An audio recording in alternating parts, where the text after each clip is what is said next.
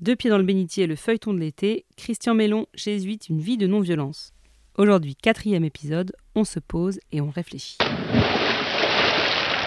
Digamos no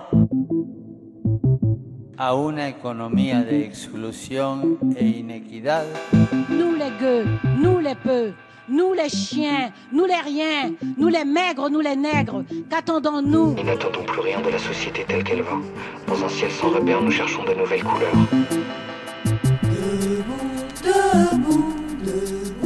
Des futurs multicolores nous attendent.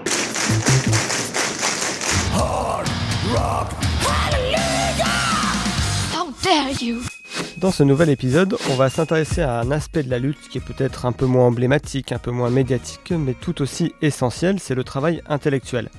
Alors dans ton parcours Christian, on a décidé de relier euh, ça à ton arrivée à la rédaction en chef de la revue Projet en 1989, qui est la revue euh, éditée par le, le CERAS. On a déjà eu l'occasion de, parler du CERAS et on rappelle que c'est le CERAS qui, produit ce, podcast puisqu'on on en est tous les trois membres.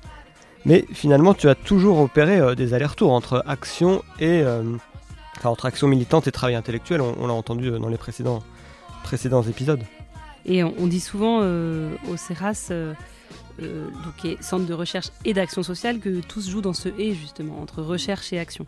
Et toi, aujourd'hui, quel conseil tu pourrais donner à des jeunes militants euh, dans ce lien entre l'action et la recherche, dans cet équilibre? Est-ce qu'il faut tenter pour chacun de maintenir cet équilibre ou est-ce que certains peuvent s'investir plus dans le militantisme ou la recherche en espérant que, que l'autre partie sera assurée par d'autres?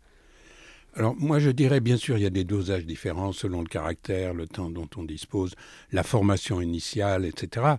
Mais il faut jamais qu'il y ait qu'un seul des deux. Quoi. Même quand on est plutôt à dominante euh, recherche intellectuelle, lecture, etc., euh, il faut garder un, lien avec le terrain. Euh, voilà. Inversement, quand on est entièrement dans l'action militante, il faut quand même prendre le temps de réfléchir avec d'autres, de lire, etc. Alors, une fois qu'on a dit ça, c'est assez banal hein, ce que je viens de vous dire. N'importe- quel vieux sage vous dirait la même chose.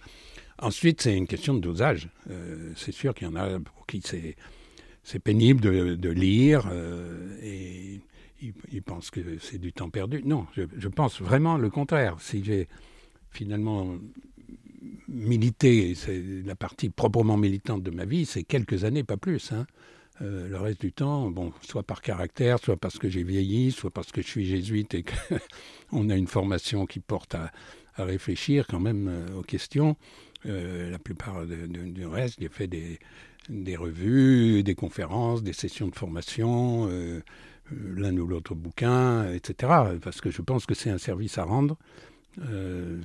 Voilà. Tout, le problème, c'est justement de faire en sorte que ça soit toujours branché sur euh, le monde tel qu'il est. Donc continuer à avoir des outils d'observation euh, de la réalité et qui peuvent être soit théoriques, je sais pas moi, sur le sur la pauvreté, le, rapport annuel du secours catholique, bon, c'est incontournable, euh, mais ça peut être aussi le fait, ben, ben, voilà, depuis 17 ans, j'habite en HLM à Saint-Denis, dans un HLM de Saint-Denis, c'est sûr que ça me donne un regard sur la réalité, euh, notamment de la composition de la population française, de, l'interculturalité, de l'interreligieux, euh, que je n'aurais pas, ou plus difficilement, si j'habitais dans les beaux quartiers. hein. Mais voilà, c'est un choix, et moi j'en suis très heureux. Voilà.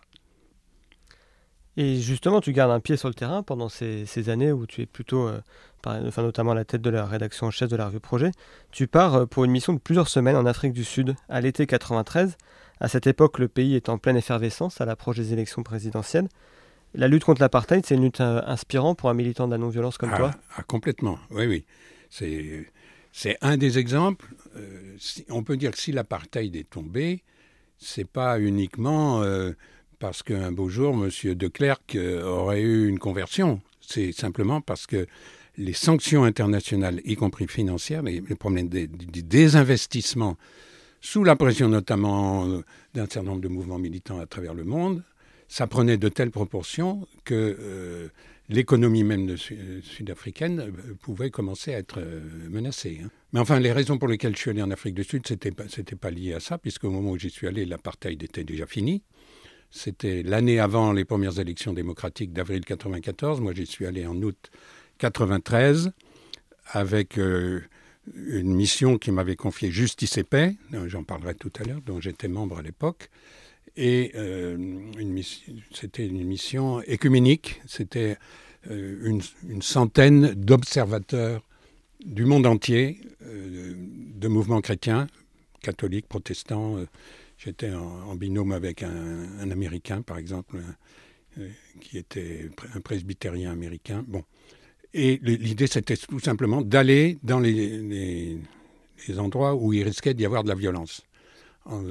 avec cette analyse qui me paraît tout à fait juste, que s'il y a des observateurs étrangers, et visiblement observateurs, c'est-à-dire on avait une grande, euh, une grande chasuble, si je puis dire, Ecumenical Monitoring Program for South Africa, euh, et des gens capables de, de prendre des notes, de dire il s'est passé ceci, il s'est passé cela, et de rapporter ça ensuite à, à la presse, voire à leurs ambassades, ça peut dissuader des, des, groupes qui voudraient faire de la violence. Et, de fait, cette intuition euh, que d'avoir des observateurs étrangers va dissuader les violences, ça a fonctionné?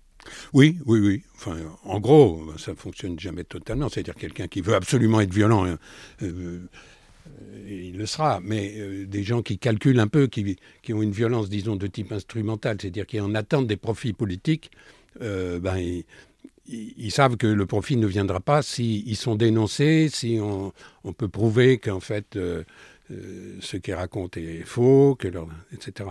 Mais d'une manière générale, il y a le rôle du tiers. Voilà. C'est-à-dire qu'il y a beaucoup de cas où le rôle de celui qui observe et, qui se met en tiers entre deux parties en conflit est absolument décisif. Ça, c'est toute une réflexion à faire. Euh, sur la manière de gérer les conflits, euh, j'ai fait partie de la création d'un institut qui s'appelle l'Institut sur la résolution non violente des conflits, qui existe toujours, et qui est un site euh, absolument passionnant avec tout ce qu'il faut savoir sur la non-violence, sur les exemples, sur les personnes, etc.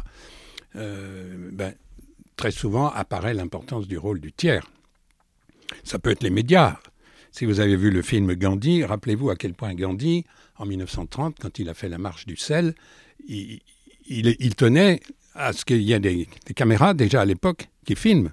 Hein, et le fait que les violences de la police britannique contre des manifestants pacifiques qui ne faisaient rien d'autre que de ramasser du sel sur la plage, euh, que ça a été diffusé dans les actualités au cinéma euh, en Angleterre et, probablement ailleurs, ça a été un élément important. Et donc, euh, tu as mentionné Justice Épée, dont tu deviens secrétaire national en 97.